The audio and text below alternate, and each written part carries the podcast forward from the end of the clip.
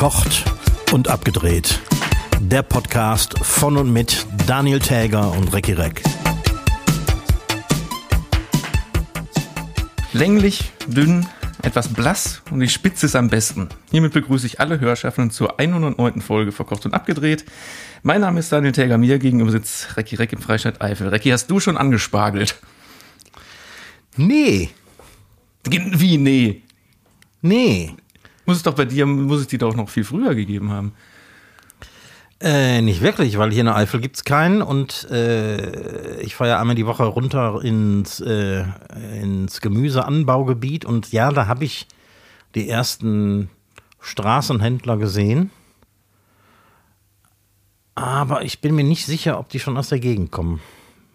Es gibt sogar schon hier in Köln gibt es sogar schon Kölner Umlandspargel. Okay, dann, das ist ja genau die Gegend, in die ich fahre.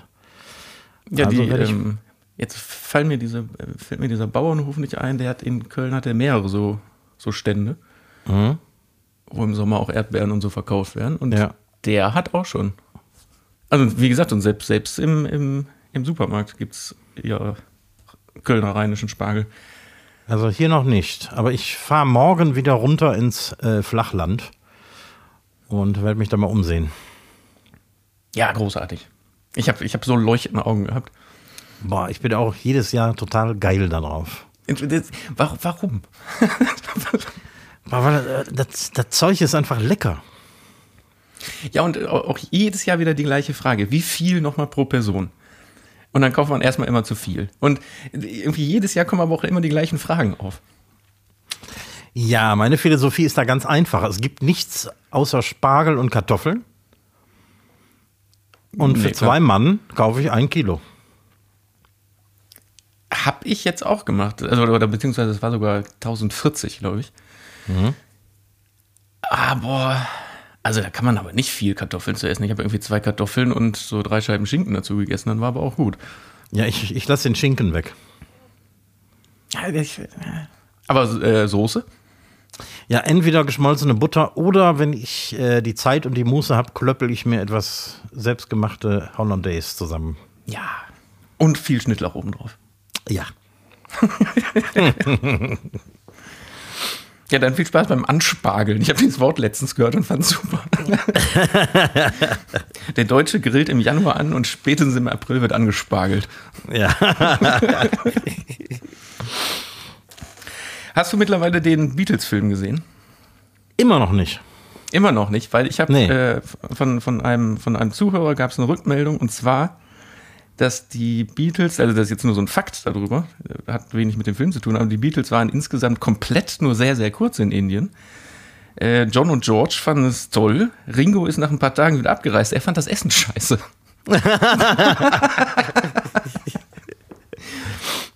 Würde mich mal interessieren, ob das in dem Film nämlich auch so erzählt wird. Oder? so viel dazu. So viel dazu. Ich muss direkt mit einem Tipp der Woche äh, um die Ecke kommen, der nämlich äh, eigentlich eine Doppelung zu letzter Woche ist. Der Tipp lautet nämlich, kauft euch ein Vakuumiergerät. Moment mal, das war ja der, der Tipp von dir letzte Woche. Aber mein Tipp ist, kauft euch ein Vakuumiergerät, aber nicht bei Aldi.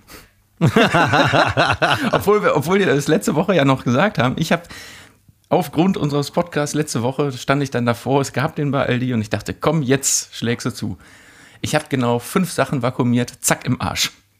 Oh. Ja, und dann habe ich, dachte ich, ja gut, dann muss jetzt, also man muss gar nicht sehr, viel- ein paar Euro mehr muss man ausgeben. Und dann hat man wirklich auch einen vernünftigen, den ich jetzt auch habe. Und das ist auch eine ganz andere Hausnummer, wie der die Luft da raus, raus prökelt. Und seitdem vakuumierst du alles weg. Ja, ich habe mit diesem Scheiß, ohne Scheiß, mit diesem scheiß Aldi-Ding, weil ich wollte nicht wahrhaben, dass das einfach kaputt ist nach fünf Dingern. Dann habe ich einfach so Sachen wie, wie, keine Ahnung, mein Feuerzeug in der Hosentasche und so. also ein, ein, ein vakuumieren, weil ich, ja- ich musste ja, brauchte ja Testobjekte. Und irgendwann hatte ich schon sämtliche Tomaten, die ich da in der Schüssel liegen hatte, habe ich alle schon zerquetscht.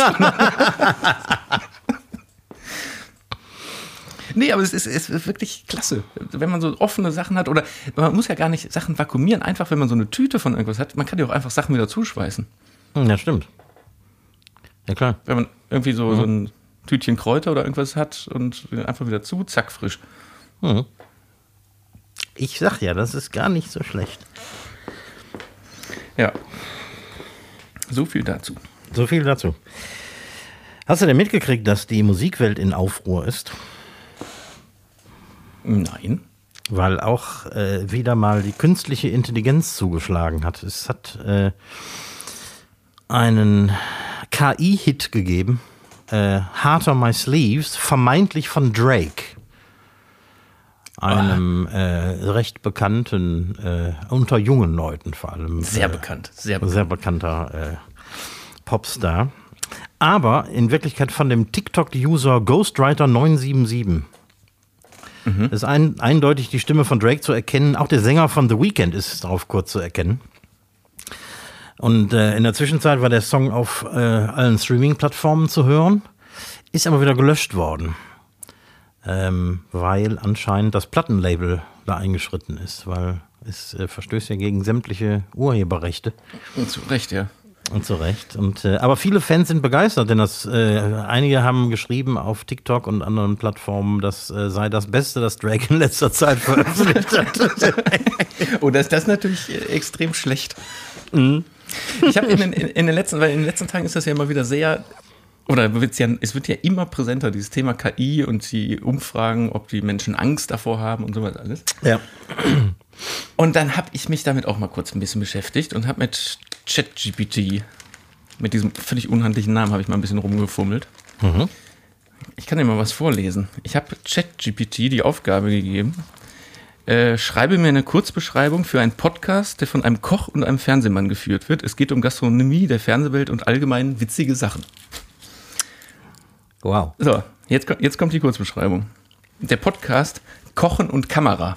Der kann, kann ja nicht wissen, wie. Das lassen wir mal dahingestellt. Der Podcast Kochen und Kamera bietet eine unterhaltsame Mischung aus Themen Gastronomie, Einblicken in die Fernsehwelt und humorvollen Anekdoten. Der Koch und der Kameramann teilen ihre Erfahrungen in der kulinarischen Welt und diskutieren über aktuelle Trends und Ereignisse. Dabei geben sie auch Tipps und Tricks für Hobbyköche und Interessierte. Mit einem Augenzwinkern betrachten sie die Branche und erzählen Geschichten aus ihrem Arbeitsalltag. Ein unterhaltsamer Podcast für alle, die sich für Essen und Entertainment begeistern können. Wow. Ist das krass? Können wir so übernehmen. Mit, den, mit den drei, äh, drei Stichpunkten, die ich da reingeschmissen habe.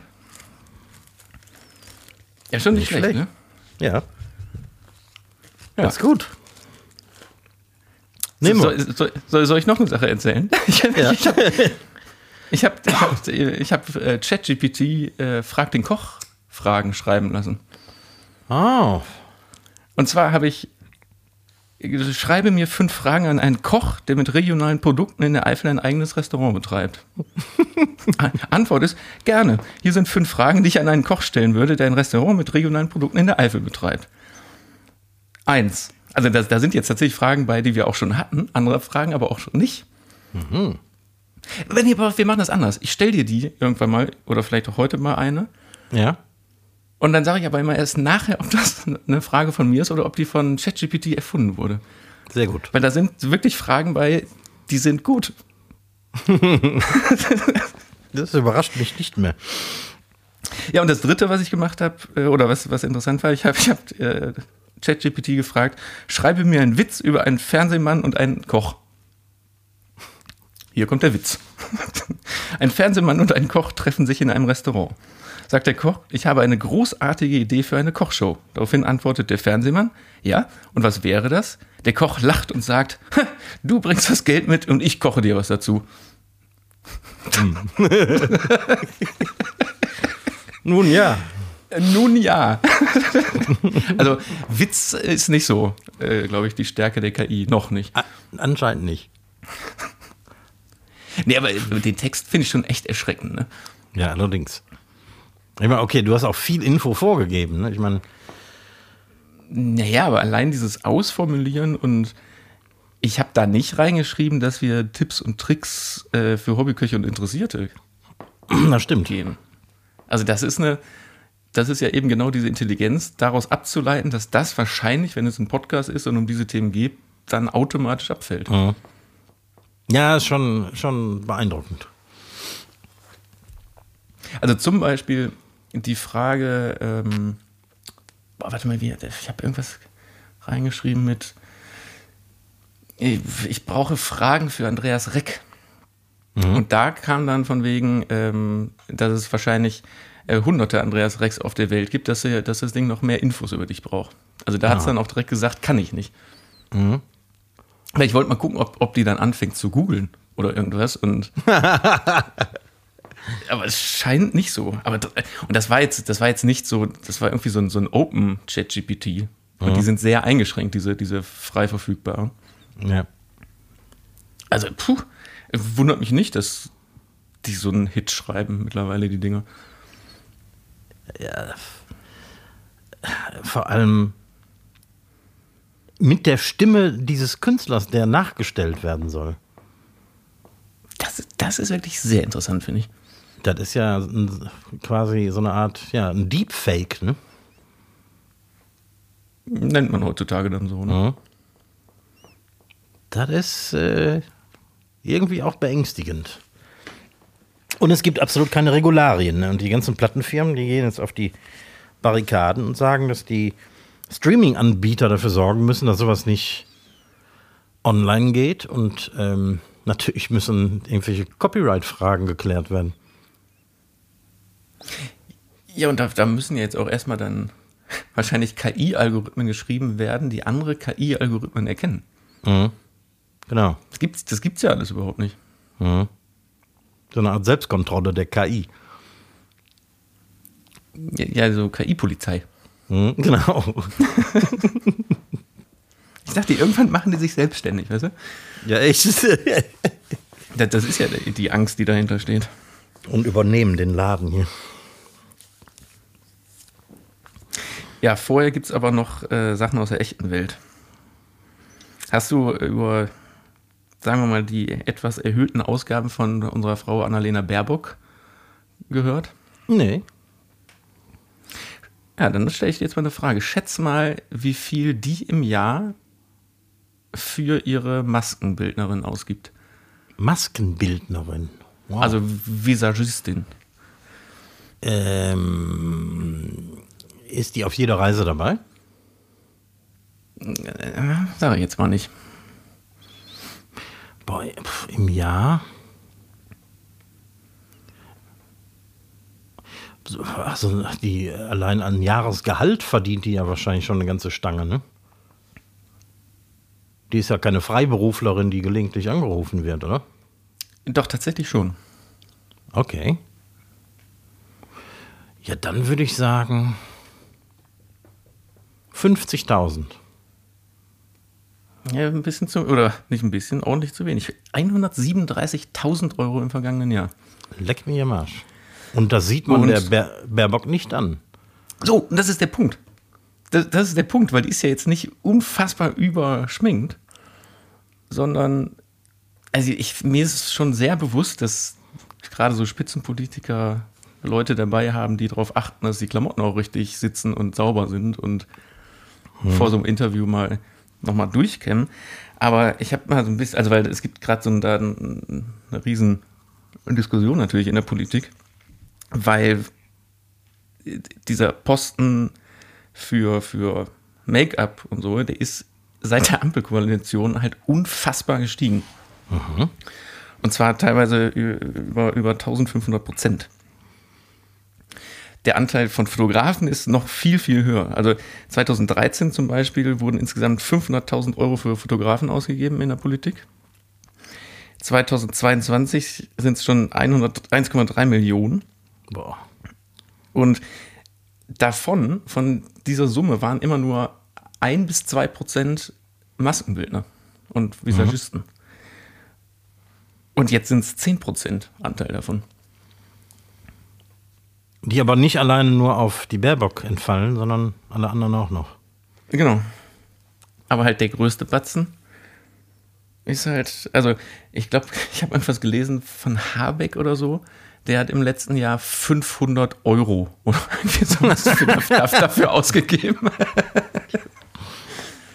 Naja, jetzt, ne, darf man jetzt auch nicht vergessen, klar, weil du gerade fragst, ist die auf allen Reisen und so mit dabei? Mhm. Ist sie natürlich. Und natürlich braucht man dann auch ein Flugticket, dann braucht ja. man ein Hotel. Mhm. Also es ist ja jetzt nicht rein Gewinn, weil dann werde ich jetzt auch Maskenbildner.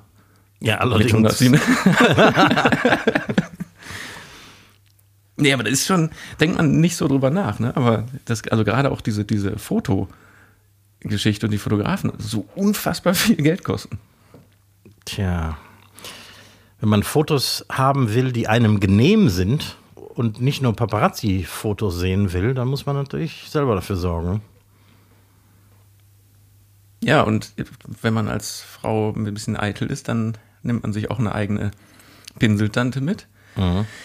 Ich finde es jetzt ein bisschen schwierig, dass es gerade bei einer grünen Politikerin so, ja. ob die nicht mal so ein, sich so ein, so ein Schminktutorial im, Video, im Internet angucken könnte und vielleicht wird es dann auch reichen. Aber naja. Ja. Mein Gedanke war gerade irgendwie äh, auf äh, äh, in Anbetracht des hohen Preises müsste man da eigentlich mehr erwarten können. Ja. also ich meine, jede, geh, geh, mal raus auf die Straße, jede zweite Frau sieht ja so geschminkt aus wie die Baerbock. Genau. Und äh, das machen die halt morgens zu Hause. Mhm.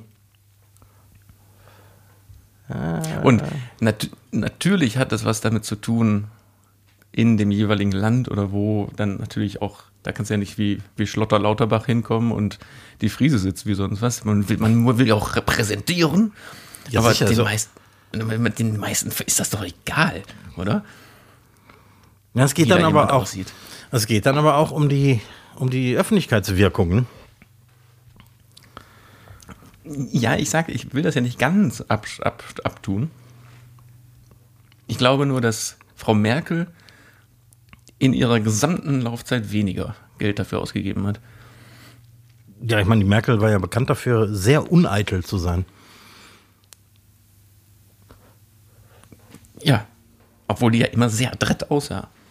Ja, die, also ich äh, gehe mal davon aus, dass sie auch irgendwie auf Reisen jemanden dabei hatte, der sich um Dinge äh, gekümmert hat, um die Haare, um die Klamotten und so. Aber ob das eine alleine dezidierte Visagistin war, die sie dabei hatte, hat, weiß ich natürlich nicht, aber vielleicht hatte die nur so eine Zu Zugehfrau dabei, wie das früher hieß. Ja ich habe ein bisschen gegoogelt, man findet da nicht viel drüber raus. Mhm. Also ich glaube, das ist allgemein ist das auch so ein Punkt, der nicht, über den nicht gerne gesprochen wird. Ja, ja genau. Nicht Aber zuletzt auch, weil, weil äh, Frau Merkel natürlich eben so uneitel war, dass die damit auch nicht in Verbindung gebracht werden wollte. So uneitel kann sie aber gar nicht gewesen sein, weil ich bin auf einen, also in der Musik und so nennt man das Tech Rider gestoßen. Mhm. Äh, also quasi so ein, so ein Sheet für Veranstaltungen und Veranstalter oder Leute, die sowas ausrichten oder Fernsehsender, wie man mit ihr umgehen muss. Und zwar was die Abstände angeht. Mhm. Also die, die Pulthöhe zum Beispiel durfte nur eine gewisse Gesamthöhe haben. Hinten musste eine, eine Deckplatte drauf sein, die auch eine gewisse Höhe nicht äh, über, überschritten hat. Abstände von Fotografen. Mhm. Ein Winkel war komplett ausgeschlossen, wo Fotografen und Kameraleute stehen durften ähm, wenn Fotografen irgendwo waren, durften die sich nur dann ab dem Moment im Umkreis von 45 Zentimetern bewegen. Also da gab es schon auch sehr klare Vorgaben. Die Frage ist, ob sie die aufgestellt hat mhm. oder irgendwelche Berater. Ja. Weiß man jetzt auch nicht. Hm. Ah, ich, ich kann das alles schon verstehen, weil wenn man so derart, also ich meine, wenn es diese Regel nicht gäbe und wenn keiner die ähm, oder wenn keiner aufpassen würde, dass sie eingehalten würden, dann äh, hätte sie äh, überhaupt keine Chance mehr. Ne?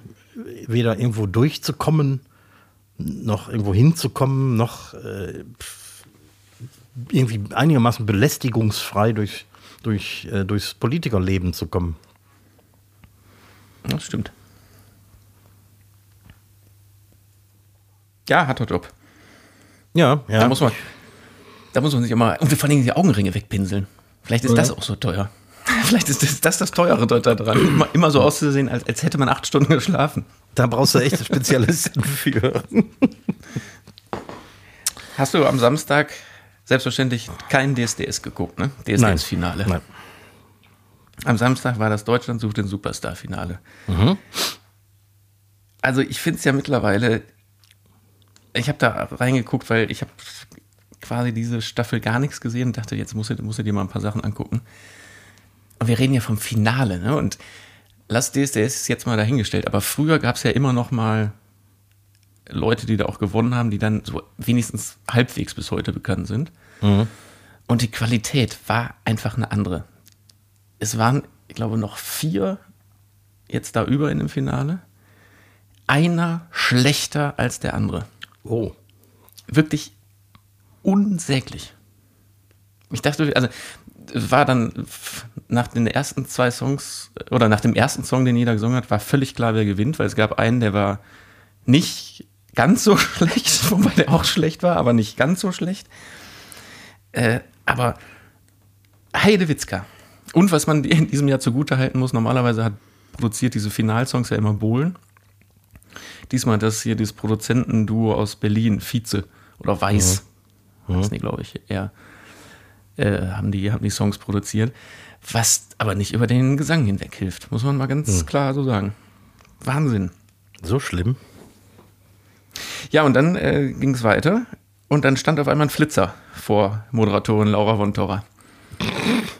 Also kein Nackter, sondern so einer, der irgendwas da so rumgebrüllt hat. Der wurde so relativ schnell wurde weggeschnitten und also ins Publikum die Kameras geschnitten und der wurde von der Bühne runtergeholt. Und irgendwie dachte ich, ich, der kommt mir doch bekannt vor. War auch so, weil der hat auch schon mal bei Stern TV einen Auftritt auf die Bühne hingelegt. Und der hat auch schon mal bei Schlag den Star einen Flitzerauftritt hingelegt. Und der faselt immer irgendwas von, ich will GTA zocken.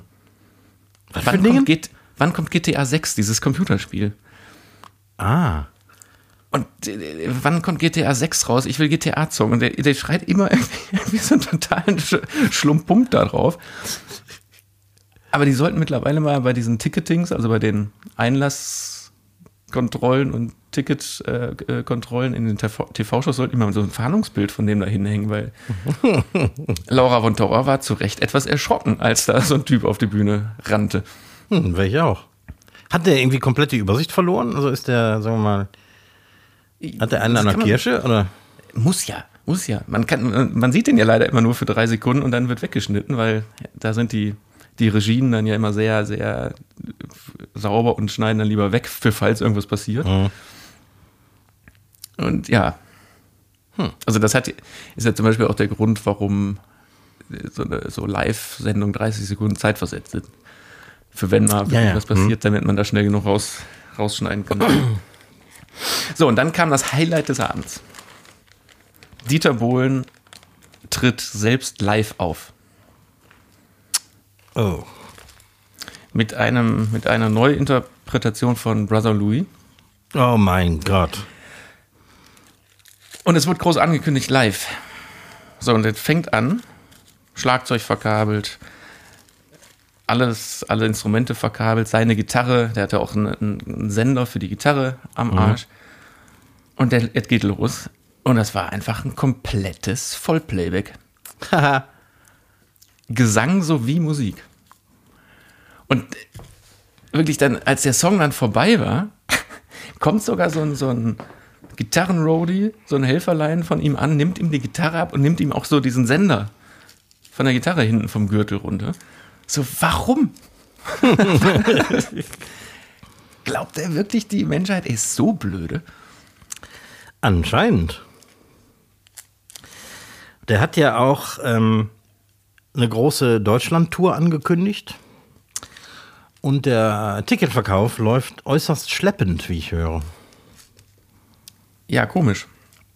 Weil ich dachte so, ja, okay, dass so Band in so einer Fernsehsendung Playback ist, ist nicht ganz unüblich, ne?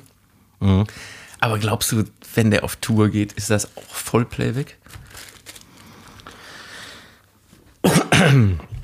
Also es gibt nichts, was es nicht gibt. Normalerweise ist sowas selbst in der besseren Schlagerwelt undenkbar. Also ein Heino geht mit Liveband auf Tour. Da wird nix aus der Dose geholt. Der hat super Musiker und so. Klar. Aber so langsam, also ich meine, auch bei Helene Fischer ist eine komplette Spitzen-Liveband am Start und so. Entschuldigung, ganz kurz, hast du gestern Abend gehört? Helene Fischer Konzert in, boah, was, Dortmund, Westfalenstadion oder so. Und die Leute wären alle nicht dahin gekommen, weil die haben dummerweise in der, in der, in der, äh, in der Umgegend haben die eine Bombe gefunden. Oh. Und dann wird ja eigentlich alles evakuiert. Die Bombenentschärfung wurde äh, von nachmittags abends auf 19.45 Uhr verschoben, damit die Leute alle noch in die Westfalenhalle kommen. Helene Fischer geht vor. Lass, lass mal die tickende Zeitbombe. Ja, die ist ja egal. Entschuldigung, hier, fällt mir gerade ein. Nee, eben, aber die sind ja auch, so Künstler singen ja auch alle live. Ja, klar.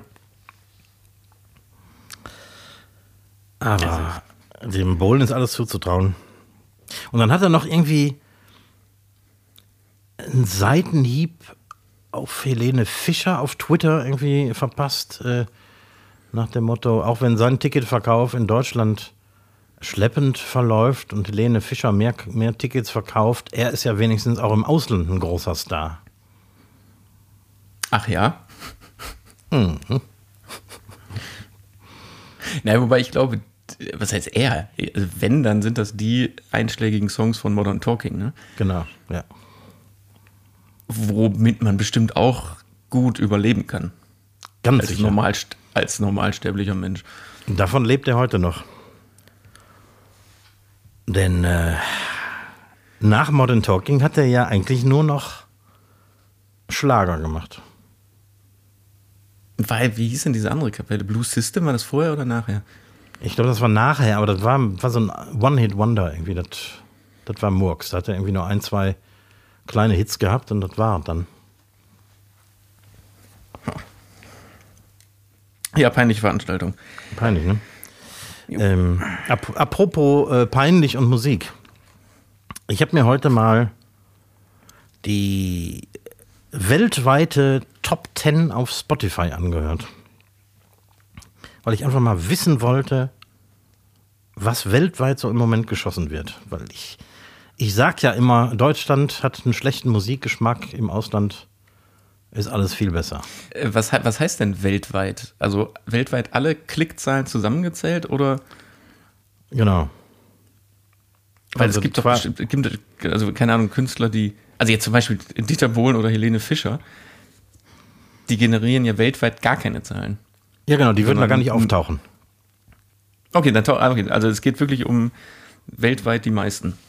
Genau. Und da wird es auch direkt interessant, weil von äh, aus den Top 10 sind sieben Songs spanischsprachig. Aha. Ähm, weil anscheinend Lateinamerika ähm, die meisten Streams produziert und die sind ja relativ, wie soll ich sagen, die stehen ja auf spanischsprachige Musik. Da wird ja relativ wenig englischsprachige Musik verkauft. Im Vergleich zu Europa zum Beispiel. Ist da Ähm. was bei insgesamt, was man kennt? Nee. Ach, Der einzige Name, den ich kannte, war auf Platz 3. Dass ich den jetzt kannte, ist auch kein Maßstab, aber ähm, das war Miley Cyrus mit, mit dem Song Flowers. Den kannte ich auch. ja, der wird ja im Moment äh, rauf und runter gehört. Rauf und runter gespielt. Ähm, genau, sieben Songs Spanisch. Fast alle davon haben den gleichen Beat. So diesen typischen Spanisch, also lateinamerikanischen, was ist das? Disco-Beat irgendwie. Also völlig austauschbar. Nur vier Songs von diesen spanischsprachigen Songs hatten sowas wie eine erkennbare Songstruktur. Also so Strophe, Refrain. Als Mindestanforderung vielleicht. Ähm, alles extrem statisch und ähm, irgendwie so ja, ganz seltsam. Also für, äh, für jemanden, der mit traditioneller Pop- und Rockmusik aufgewachsen ist, ist das äh, also links rein und rechts wieder raus. Weißt du, wer auf, du aufgeschrieben, wer auf Platz 1 ist? Ja. Nummer 1 mit über 10 Millionen Streams in der letzten Woche. Ne, in dieser Woche. Äh, war auch spanischsprachig und heißt Un X100DO. Ah ja. Ah ja. Äh, Kann man denn dann auch theoretisch sehen, auf welchem Platz der in Deutschland ist? Nee, das kannst du nicht sehen. Weil nur die. Weil das wäre dann die, interessant. Ja. Wahrscheinlich nicht mal unter den Top 100. Wenn, wenn überhaupt jemals in den Charts aufgetaucht. Ähm, Das ist ja ja, echt, echt kurios. das ist echt kurios. Ähm, Und was übrigens ist auch. Indien und Asien? Da wird vielleicht nicht so viel gestreamt. Ich weiß es nicht. Also in China wird wahrscheinlich viel gestreamt, aber hauptsächlich dann wahrscheinlich äh, europäisch-amerikanische Musik. Und so kommt vielleicht auch Miley Cyrus mit unter die Top 10 weltweit. Ja, ja, kann sein. Ein anderer nicht spanischer Name war irgendwas mit Kuschner. Sagt ihr das was? Ja, irgendwie auch so ein wahrscheinlich amerikanischer Popsänger, aber hatte ich auch noch nie gehört. Ja, was noch bemerkenswert ist, dass auf ein Großteil dieser Songs ähm, hat diesen scheiß Autotune auf dem Gesang. Das ist nicht Ja, nur ein Trend, das machen alle. Also nicht nur zum, du meinst jetzt nicht nur zum Ge Gesang korrigieren, sondern als, als Stil. Als Effekt, genau. Als Mhm. Effekt. Ja. Der altbekannte Chair-Effekt. Ja, genau, genau. Also ich muss sagen, nee, weltweit sind die Charts auch nicht besser als in Deutschland. Gut zu wissen. Ja, ne? Sollen wir direkt zum Song des Tages übergehen, wo wir jetzt Lass uns zum sind? Song des Tages übergehen. Da haben wir doch bestimmt viel Besseres auf Lager. Ich habe vor allem schon wieder zwei. Schon wieder. Schon wieder. Ja, wobei eigentlich äh, ein, der andere ist eigentlich äh, ein bisschen Werbung in eigener Sache. Tatsächlich, weil ich habe einen spanischen Hit geschrieben. Mit Autotune. Mit Au- Komm, dann fange ich mal an. Äh, Linkin Park hat einen neuen Hit rausgebracht. Oder was ein Hit, weil, also einen neuen Titel. Und jetzt fragt sich jeder, hä, wie geht das denn? Weil Sänger Chester Bennington ist ja tot. ja. Und die haben, also erinnerst du dich, Linkin Park hat doch die erste Platte rausgebracht, die ja so ein bisschen so ein Novum auch war, Ja. so was den, den Sound anging. Zweite Platte mit Aurora, die auch noch gut war. Ab dann ging es ja wirklich steil bergab, weil das ja immer langweiliger und poppiger irgendwie auch wurde. Ja. Äh, die haben vor drei Jahren die Meteora nochmal als 20 Jahre Release nochmal remastered rausgebracht und jetzt die, die zweite Platte, die Meteora, auch nochmal. Da ist aber ganz interessant, dass insgesamt, wenn man das als Paket in Wirklichkeit kauft, dann ist das eine Vinylplatte plus sechs CDs. Unter anderem mit Live-Aufnahmen, aber da ist auch eine Platte bei und die gibt es halt auch im, äh, bei Spotify und im Streaming mit unveröffentlichten Demos aus dem Studio Hm. die es damals nicht auf die Platte geschafft haben. Und da haben sich tatsächlich jetzt mittlerweile zwei Singles nochmal raus, raus entwickelt. Und das ist so ein bisschen Zeitreise. Der Song heißt, jetzt, also den ich jetzt heute ja äh, be bewerbe, Fighting Myself. Und das ist soundmäßig natürlich, die haben es neu gemischt und neu gemastert, dieses Demo. Ist sehr aktuell und sehr modern. Aber trotzdem ist das ein 20 Jahre alter Song, man hört's. Und das ist also wirklich eine Zeitreise. Man ist wieder in diese alte, in Anführungsstrichen gute Linkin Park Zeit äh, zurückversetzt. Klingt das nach 20 Jahre alt und ist nur ein bisschen moderner aufgemotzt oder klingt das wie eine Produktion von gestern? Das könnte eine Produktion von gestern sein, aber so, genau so wird niemand mehr, also ne, dieser Linkin Park Style damals mit diesen Mhm.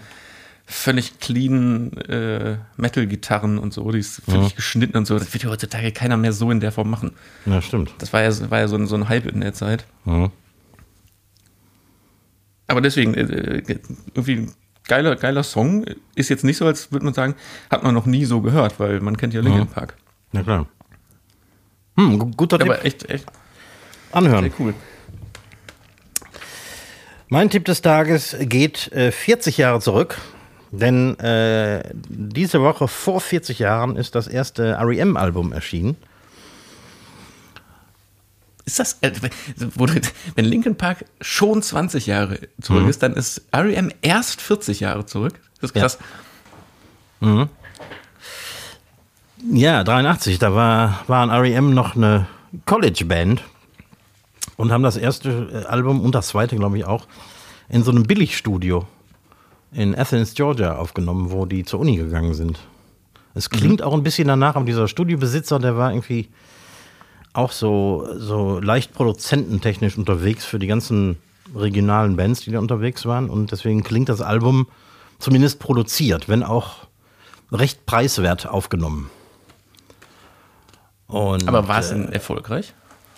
ähm, es hat denen zumindest den Weg geebnet, irgendwie ähm, die ersten Platten zu verkaufen und auf Tour zu gehen, eine zweite Platte zu machen und dann äh, auch, ähm, naja, so als Vorband für bekanntere Leute. Die haben irgendwie, glaube ich, als Vorband für The Police dann irgendwann gespielt und äh, so sind die so ein bisschen auf den Wagen aufgesprungen und äh, Ende der 80er haben sie ja den, den fetten Major-Deal gehabt. Und ähm, da klangen dann REM auch nicht mehr wie REM, sondern wie teuer aufgenommene REM oder so. Und aus diesem ersten Album, Murmur hieß das, ähm, der Song Radio Free Europe. Ich glaube, das war auch die einzige Single von dem Album. Die es auch nicht weit geschafft hat, aber ist ein guter Song. Ja, hören wir alle mal rein. Kennt- Sagt mir gar nichts, der Song. Ja. Bin ich mal gespannt. Ich war damals in den 80ern war ich großer REM-Fan, weil die irgendwie so, so un-80er-mäßig geklungen haben. Sehr indie und ähm, ein bisschen schräg und so. Fand ich super damals. Und ähm, ich kann die Platten heute noch hören. Also das ist irgendwie so der Sound meiner Jugend gewesen. Ja, ich bin gespannt. Kommen wir ganz kurz zu meinem zweiten Tipp, äh, wie gesagt, was ich schon erwähnte, ist so ein bisschen in eigener Sache. Wir haben ein Musikvideo gedreht für einen Rapper. Ähm, Matsibora. Der Song heißt Invictus und äh, ist gefeatured zusammen mit Emily Manera. Und es ist insofern, finde ich, erwähnenswert und guck, guckwert auch das Video. Ähm, Stefan Krämer, so wie er eigentlich heißt, ist äh, afghanischer Kriegsveteran Ah, und ähm, hat so ein, ein, ein, eine Bewegung äh, gegründet, die heißt Krieg im Kopf, um diese, wie heißt diese posttraumatische äh, äh, Belastungsstörung irgendwie zu verarbeiten. Und er macht das, hat das damals irgendwie mit, mit Rap-Musik gemacht und es finden jährlich, weiß vielleicht auch nicht jeder, in Düsseldorf die Invictus Games statt. Das ist quasi eine paralympische Veranstaltung für Kriegsversehrte. Und da hat er in diesem Jahr jetzt halt den Titelsong für geschrieben ah. und den Einlaufsong. Und wir haben das entsprechende Musikvideo dazu gedreht, was sich wirklich angucken lässt. So ist Wow. natürlich nicht so ganz meine Musik, aber mit diesem Hintergrund finde ich das irgendwie ganz, ganz interessant. Weil man glaubt gar nicht, man hört immer von diesen äh, posttraumatischen Belastungsstörungen so von, von keine Ahnung, äh, US-Soldaten und sowas. Aber Ja, genau. dass es reichlichst deutsche, stark psychisch kaputte, sage ich jetzt mal, Menschen gibt, die einfach ähm, diesen scheiß Krieg nicht mehr aus dem Kopf bekommen. Ja, Das ist einem gar nicht so klar. das stimmt.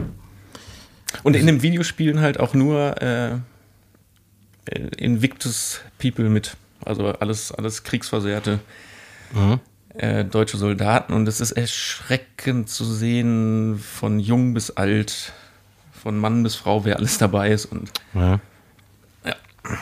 genau, äh, den Song packe ich äh, mit in die Liste, verlinke aber auch in den Show Notes auf jeden Fall das, den Link zu dem, zu dem Musikvideo, weil es ist diese Woche jetzt offiziell erschienen, obwohl die äh, Invictus Games erst im, ich glaube, September stattfinden.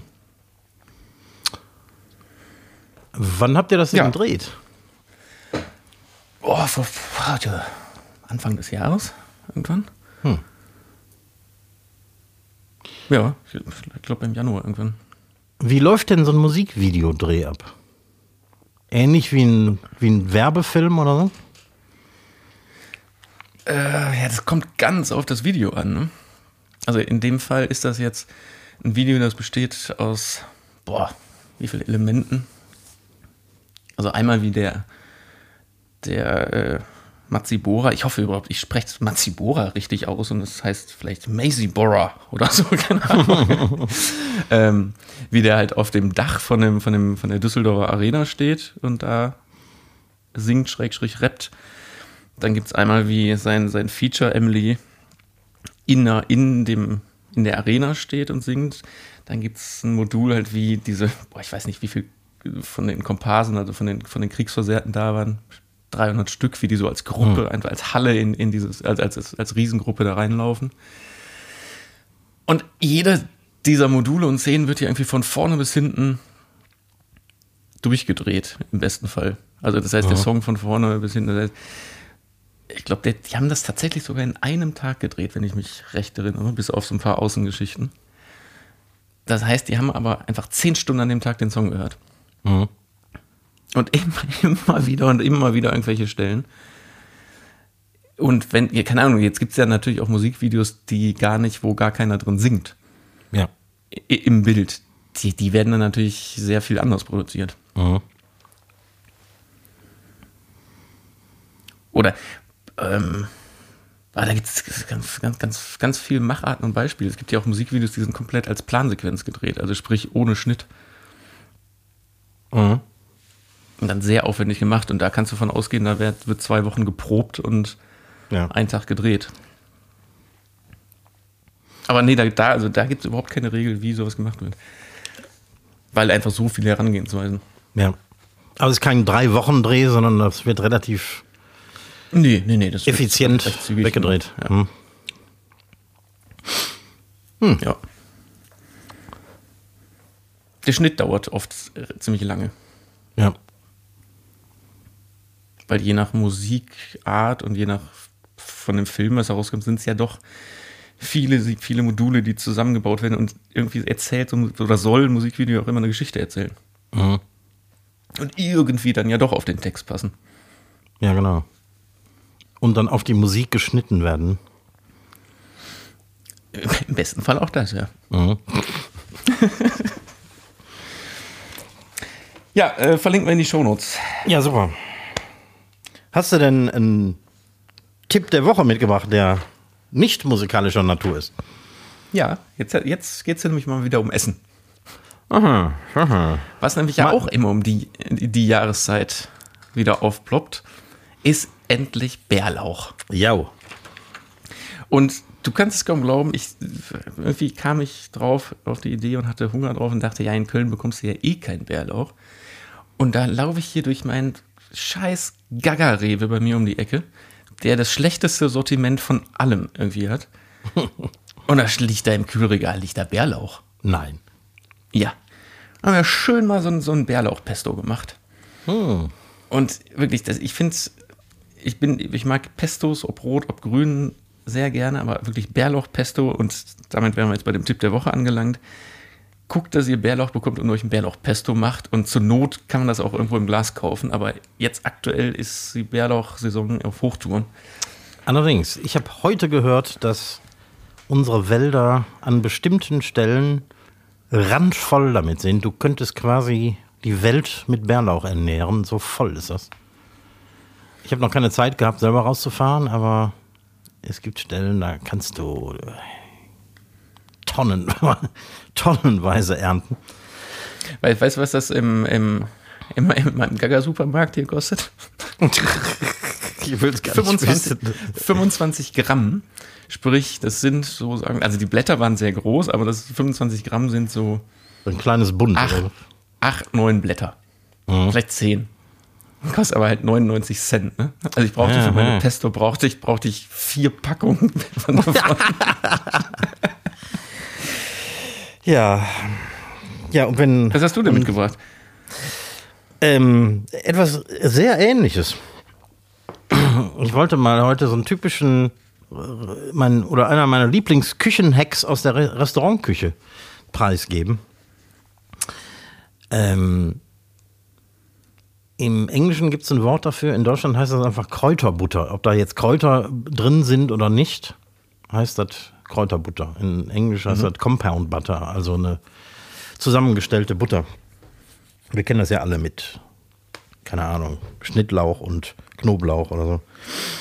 Ähm, aber der Restauranttrick ist eben, eine große Menge zu machen, die in Klarsichtfolie einzurollen, wie so ein langer Besenstiel quasi, und dann einfach nach Bedarf das aus dem Tiefkühl holen und drei Scheibchen abschneiden und aufs Steak legen oder aufs Hähnchen oder aufs Gemüse und äh, den Rest wieder einfrieren. In gefroren legst du das da drauf. Ja, kannst du gefroren drauflegen. Kannst du auch vorher kurz auftauen lassen, aber ist eigentlich nicht nötig. Wenn das Fleisch warm ist, heiß im besten Fall, dann ähm, macht das keinen Unterschied. Aber das ist eine, eine gute Idee mit dieser, mit dieser selbst zusammengetüdelten Wurst, weil Knoblauchbutter in kleinen Mengen zu machen, ist ja fast nicht möglich. Genau. Ja, du hast immer Riesenmengen übrig. Genau. Das dann wegzufrieren. Mhm. Im, Im besten Fall sogar zu, vakuumieren dann auch. Auch Kann, kann man auch, vakuumieren. kann man auch vakuumieren. Also ich, ich würde es dann jetzt vakuumieren, denke ich. Ja, genau. Und vor allem, da gibt es so viele Variationen. Also jetzt mit, mit Bärlauch zum Beispiel, eine, eine, Bärlauchbutter. Ist doch genial. Auch so wird auch klein hacken. Ja, ganz klein hacken oder vielleicht sogar klein hacken und mal kurz so anmörsern. So ein bisschen Dann der einfach- Saft austritt. Ja, genau. Und dann einfach unter die Butter mischen und Salz, Pfeffer, fertig. Oder, keine Ahnung, roter Pfeffer und Meerrettich. Wie so Sahnemeerrettich oder frischen. Frisch geriebenen Meerrettich. Boah. Das, das ist ja eine geile Mischung. Das sag ich dir. Und dann, aber Knoblauch noch dazu oder nicht? Würde ich, würde ich auch dazu tun. Andere Sache habe ich schon mal probiert, ähm, Zitrone, also mit ein bisschen Zitronensaft, wenig Zitronensaft, weil Wasser da drin ist, ähm, lässt sich nicht gut unter die Butter mischen.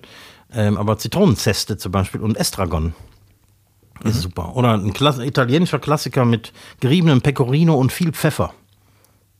Auch gut, ja. Ja.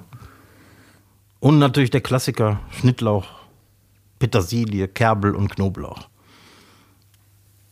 Ja, gut, aber das kann man auch. Da gibt es ja auch sehr gute äh, Fertige. Für diese ganz klassische Für die ganz klassische, ja, das stimmt, das stimmt.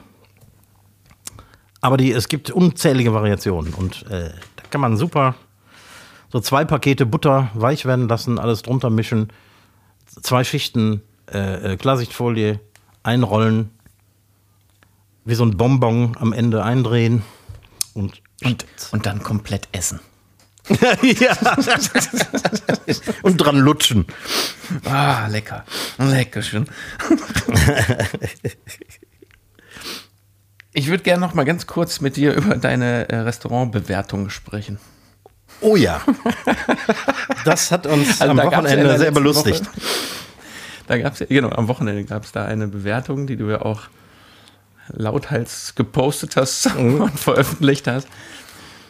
Eine Zwei-Sterne-Bewertung, die, äh, naja, gar nicht konstruktiv kritisiert, sondern vor allem voranstellt und das Einzige, was man rauslesen kann, dass deine Soßen aus der Tube kommen.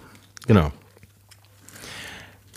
Ich würde gerne mal wissen, wo es überhaupt Soßen aus der Tube gibt, aber da, davon mal abgesehen. Ja. Aber du, du hast so grandios reagiert, aber das, ähm, also wie passi- also was, äh, also du hast das bei dir bei Facebook gepostet, könnt ihr ja mal nachlesen, falls, falls es noch nicht von euch gelesen wurde. Und sag mal, also was will dieser Mensch dir sagen? Ja, das weiß ich bis heute nicht. Er hat leider auf meine Antwort auch nicht zurückreagiert. Insofern, ähm, keine Ahnung. Also, der hat sich nicht erklärt. Also, hat er von mir eine Achso, genau. Das, genau, das andere, andere, was der ja gesagt hat, ist, dass der Koch so, äh, wenn der Koch so talentiert wäre, wie im Speisekartenschreiben. Nee, wenn er nur so halb ta so ta talentiert in der Küche wäre, wie beim Speisekartenschreiben. Ja. Genau. Also, Ja, ich meine, mit konstruktiver Kritik kann ich gut leben, wenn das Essen versalzen war oder wenn irgendwas nicht gestimmt hat. Gerne auch direkt an den Service, damit man das am Abend noch korrigieren kann oder es gibt, wenn irgendwas nicht korrigierbar ist, dann was anderes oder von mir aus ein Dessert aufs Haus oder ein Glas Wein oder irgendwas. Alles ist irgendwie, alles kriegen wir wieder hin. Ja, aber diese Feigheit, weißt du, dann Ja, ne? sich ins Auto, in, ins Auto setzen und einer von beiden, der Beifahrer im besten Fall, der, der tippt dann schnell bei, keine Ahnung, wo das da jetzt war, tippt schnell eine negative Bewertung. Ja. Und dann so ein, so ein, einfach so ein unwahrer Scheiß. Ich meine, wenn der gesagt hätte, die Soße hat ihm nicht geschmeckt. Von mir aus. Das ist auch legitim. Also, mir schmeckt auch nicht alles. Aber wenn einer einfach in aller Öffentlichkeit behauptet, bei uns kommen die Soßen aus der Tube. Ich vermute, er meinte aus dem Eimer. Wenn ich tagelang irgendwelche Knochen auskoche und äh, das, ach, Sachen mache, die mir eigentlich überhaupt keiner mehr bezahlen kann, dann nehme ich das persönlich und der kriegt eine passende Antwort. Ja, da hat er ja auch bekommen, indem du gesagt hast, stimmt, das Einzige, was ich kann, ist meine eigens über Tage eingekochten Soßen in die Tuben reinzudrücken. Genau. Oh Mann, ey. Aber äh, klar, was du meinst, Geschmäcker sind unterschiedlich, Punkt. Aber dass heutzutage Menschen Convenience von selbstgemacht anscheinend auch nicht mehr unterscheiden können. Ja, es gibt so, bei, bei. Mhm. Convenience-Produkten und gerade bei so Soßen oder sowas, da gibt es ja so ganz klare Anzeichen, wenn es Convenience ist. Ja, genau. Aber puh. Also, ja. Ja, und dann einfach, einfach diese Behauptung aufstellen. Ne? Also anscheinend hält er sich ja selber für einen Fachmann, der unterscheiden kann, ob eine Soße aus dem Eimer kommt oder nicht. Und äh, da hat er leider bei mir ins Klo gegriffen, weil bei uns kommt überhaupt nichts aus dem Eimer. Ach ja. Lasse. ja, lasse, komm. Pff. Aber sch- schön darauf reagiert. Finde ich gut. Was machen wir noch? Ja, wir, wir, wir können. Wir, wir, machen wir noch. Ja, komm, dann hau ich meine fünf Fragen mal raus, die hier auch schon seit schon, schon Haare haben hier, die schimmeln ja schon. Fünf, fünf Fragen an wen? Ähm, einfach fünf Speed-Fragen Ah ja, an dich. an mich. Ja. Nicht in deiner Funktion als Fernsehmann. Wenn du nur noch eine Küche essen könntest, und du weißt, was ich damit meine, also eine ethnische Küche, äh, welche wäre das?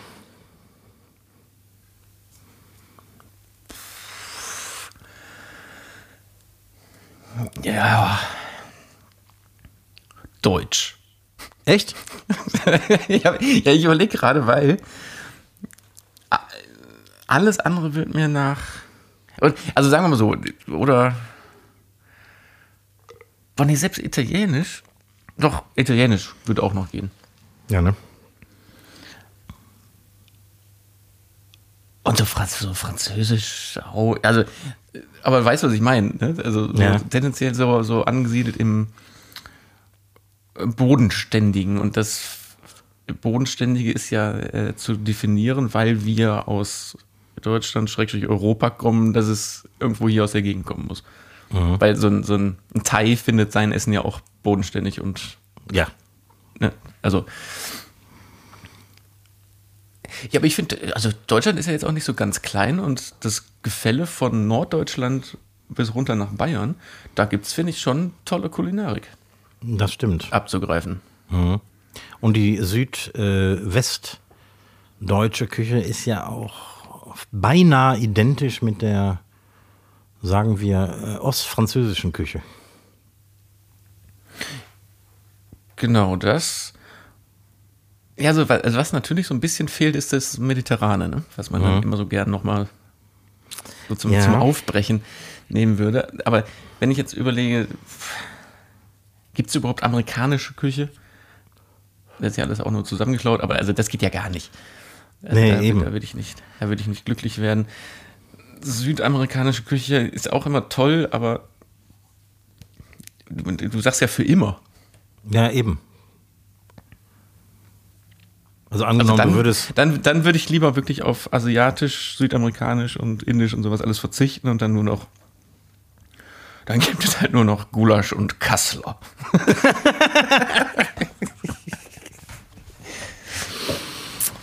Ja, ich glaube, wie wie, wie wäre das denn bei dir? Ich glaube, also entweder italienisch oder aber nahöstlich arabisch. Könnte ich für den Rest meines Lebens mitleben. Wie heißt nochmal die, dieses nahöstliche Arabisch? Ähm, äh, da gibt es doch so einen Oberbegriff für. Gibt's den? Ja, ähm, Ach, du meinst Levante, die, die äh, also Levante. Die levantinische Ja. Küche. Hm? Ja, quasi. Hm? Damit könnte ich gut leben. ja. Ja, aber nee, und dann, dann ist aber, dann, dann darfst du kein Käsebrot mehr essen. Und das finde ich auch schon doof. Ja, aber Brot mit Käse darfst du trotzdem essen.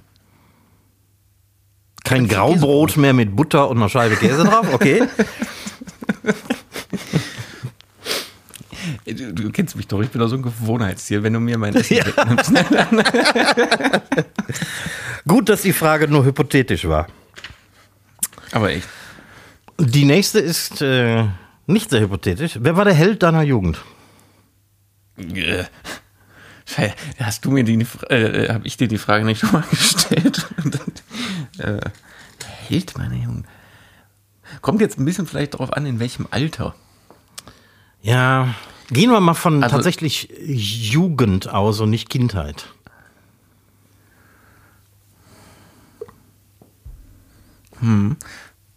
Boah, in der Jugend kann ich das gar nicht sagen, weil in der Jugend ist das alles so. Da ändert sich ja eine Meinung von Tag zu Tag. Auf was man gerade steht oder. Also ich würde mal sagen, so späte Jugend war ich unfassbarer Martin L. Gore-Fan, also der, zweit, der zweite Mann hinter Deepish Mode. Das, ist das der, der verstorben ist? Nee, nee, nee, das, das war der, der ähm, da war Martin Fletcher, ne? Fletcher, genau. Fletcher. Hm. Andy Fletcher, so. So, also das, das war so späte, sp- äh, späte Jugend. Boah, die- Also wenn's, wenn, waren das wahrscheinlich immer irgendwelche Musiker. Ja, bei mir auch. Nein, ich war der, der Held meiner Jugend war natürlich mein Vater. Das sagst Was- du aber was- nur, weil der gerade zuhört. Ja, selbst wenn nicht, was, was, was ist daran, vor allem, was daran lustig? Gar nichts, natürlich. Also, Ein gutes Vorbild. schöne Grüße an dieser Stelle, falls er zuhört. Ja. Was war der langweiligste Dreh, an dem du je beteiligt warst? Boah, sie, kann ich dir nicht auf, aufzählen, weil Drehs werden insofern langweilig oder immer langweilig, wenn du eine Sache ganz lange machst, zum Beispiel, wenn du Interviews machst, den ganzen Tag, also gesetzte Interviews, sprich, wenn du wirklich fest eingeleuchtete Interviewsets hast und du setzt dich hinter die Kamera, drückst auf Record, du kannst nicht schlafen, weil du musst ja trotzdem immer noch mal gucken, wenn die sich im Stuhl bewegen, ob irgendwie die, die Schärfe nachkorrigieren muss oder sowas. Aber du machst gar keinen Job im Prinzip, außer Ja. morgens aufbauen und einmal alles einrichten und vielleicht was nachjustieren. Aber ansonsten sitzt du da und musst schwer aufmerksam sein. Aber es passiert einfach nichts. Und im, im schlimmsten Fall ist einfach der Inhalt für dich völlig irrelevant, weil es Ja. irgendein Doku-Soap-Format ist oder irgendwas. Also Interviews.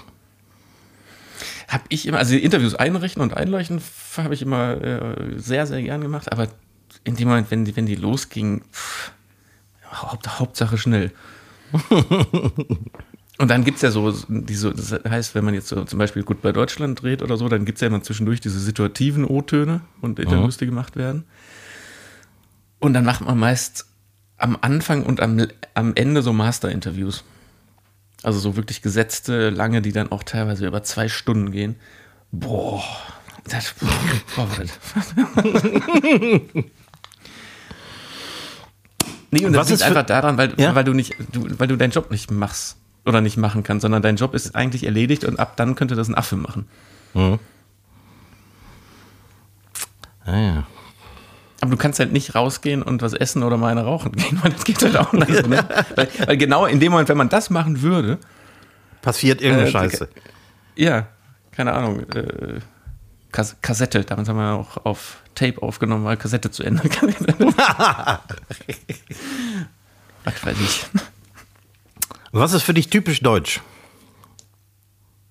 Ja, da kann ich dir jetzt direkt, ich habe hab mir überlegt, kennst du so, so, so Männer ab 40, ne? Mhm. Die, die finden doch so Sachen dann immer gut. Ist mir letztens aufgefallen, ist mir aufgefallen, dass äh, Männer ab 40 auf einmal dann richtig einen drauf machen wollen. Ja? Wenn die sich, wenn die sich, wenn die sich verabreden, dann sagen die, boah, komm, dann lass mal richtig einen drauf machen. Da finde ich so, Kenn ich. so, so, Kenn ich so nicht. so, so, so, so Männer ab 40, die, die oder ich weiß gar nicht, da, gibt es dann so eine andere, andere Sicht auf, aufs Leben. Ähm, da fährt man dann ja auch nicht mehr einfach in Urlaub, sondern da fährt man dann in Urlaub und lässt die Se Seele baumeln. okay. Weißt du? Ja. Das, das finde ich so, so, so super deutsch.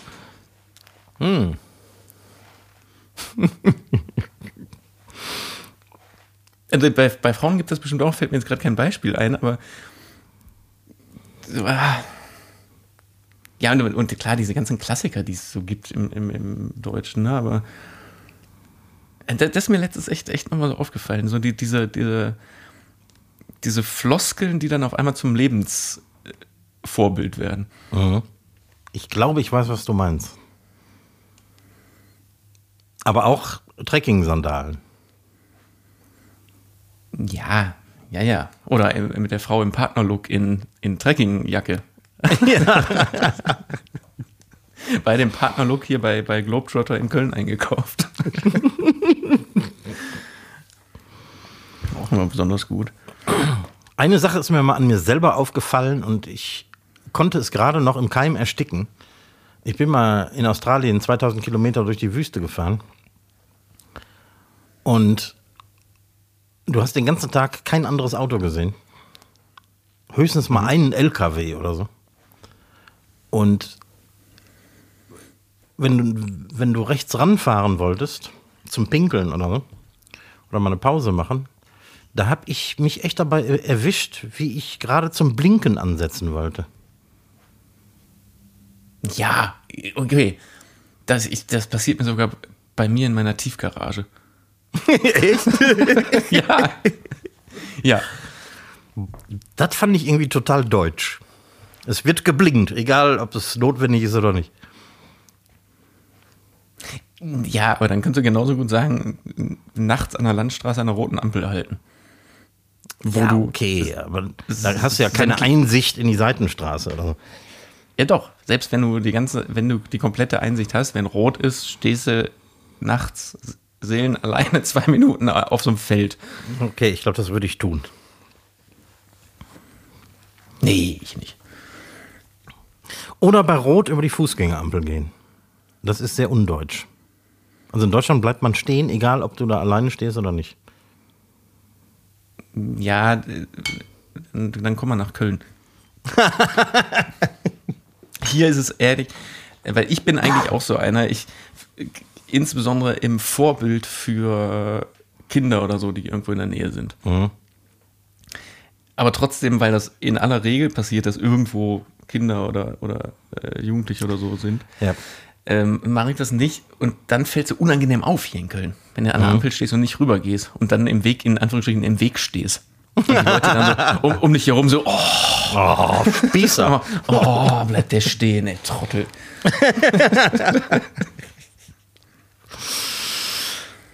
Letzte Frage. Ganz schnell. Wir sind weit über die Zeit. Was ist in Deutschland besser als anderswo? Brot. Du hast ja viel gesehen. Brot. Reicht mir als Antwort. Es gibt ganz viel, aber mhm. Brot. Brot. Wäre auch mein erster Gedanke. Ja. Stimmt. Finde ich, äh, ist äh, somit beantwortet. Ist beantwortet. Bedanke mich. Sehr schön. Nächste Woche bekommst du äh, Chat-GPT-Fragen an den Koch zurück. Ast rein. die, die hier warten und tatsächlich, also ich hätte sie nicht besser schreiben können. Hm. Am Montag gibt es äh, bei Verkocht und Abgedreht am Herd äh, was Eiflerisches. Erzähl mehr oh. darüber. Ah, unsere Eifler Bohnensuppe. Ja. Nicht schlecht. Okay, also wir haben natürlich jetzt noch keine Bohnenzeit, aber wir haben ja schon mal so getan, als wäre es Bohnenzeit, damit ihr das entsprechend, sobald die Bohnensaison losgeht, äh, ausbricht, hätte ich fast gesagt, habt ihr was zu kochen. Ja, Schande auf mein Haupt. Ich habe hab diesmal die, die Termine terminiert. Habe ich falsch terminiert, ne? Jetzt. Ja, okay. hätte, ich später, hätte ich später setzen müssen, ne? Etwas, ja. ah, verdammt. Naja. Ja. Ist trotzdem lecker. Und außerdem kann man äh, Bohnen auch tiefgefroren gut kaufen. Ja, natürlich. So. Also man kann es auf jeden Fall machen. Am Montag Eifler Bohnensuppe. Ich komme, es ist total spät. Ich äh, sage einfach ohne, ohne große Umschweife. Hört bei ähm, Matsibora Invictus rein. Link packe ich gleich hier unten drunter. Und guckt euch das Video an. Ist auch fantastisch gedreht. Fantastisch Regie geführt. Äh, fantastisches, ein, ein, fantastisches Video. Musik ist auch gut. In diesem Sinne, der letzten Worte gehen an Recki Reck. Tschüss. Ja, Marder Jod. Und schwenkt eure.